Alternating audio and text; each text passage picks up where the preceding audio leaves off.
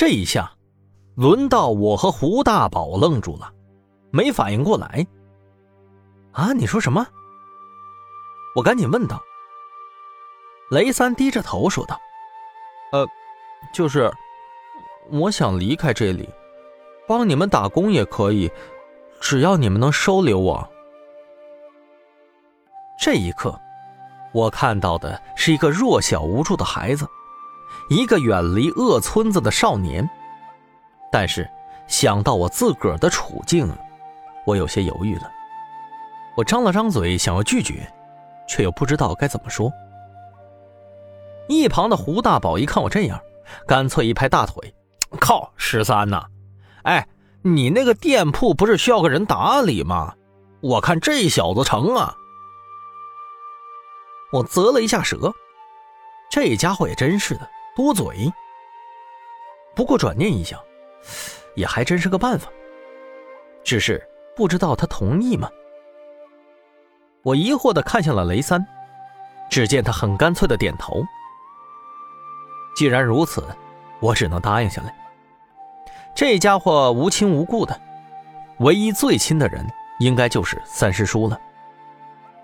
他让我们在这儿等一会儿，自己个儿一溜烟的朝山下跑去。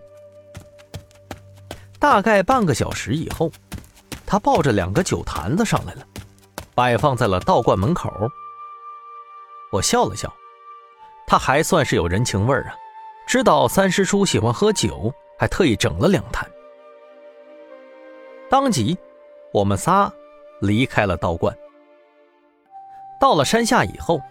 村子里头的村民们都彻夜未睡，或许他们已经知晓了雷公庙就是个邪恶的地方，死了太多的人。我突然想起来，王村长的儿媳妇还躺在床底下呢，心里大叫不好，别回头给憋死了。我张嘴一说，雷三却很干脆的说道：“人我给放了。”我笑了笑，也不再多说。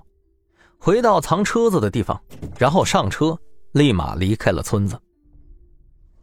雷三应该是第一次坐车，很好奇，坐在车子里头，这儿摸一摸，那儿摸一摸，完全一副没见过世面的样子。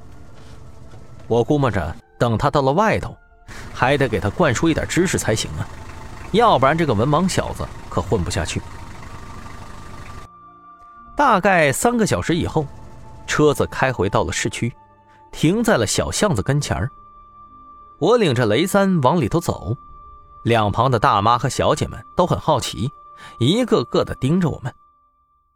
正巧张妈正在招揽客人，一看见我们，就扭着水桶腰，抽着廉价的香烟，混合着身上劣质的香水味儿扑面而来。只见他哎呦一声走过来，就盯着雷三打量。这小娃子挺壮的，十三是你的娃儿吗？张妈笑着说道：“哎，张妈，张妈，您还是祸害别人去吧啊，别祸害他。”我懒得解释。一旁的胡大宝倒是很贼，盯着张妈上下打量。哎，我不嫌弃年纪大的，让给我好了。张妈一听，立马破口大骂。臭小子，上次我家姑娘的钱都还没结呢。胡大宝立马闭嘴，一溜烟跑了回去。我笑了笑，回到院子里头以后，立马给雷三安排了个房间。这院子里头有很多房间，倒是也不缺。整理完成之后，我才问问雷三还有什么要求。他顿时舔着脸，低着头，两手捏着衣角，低声说道。呃，那个那个十三哥，能能能能给我一点吃的吗？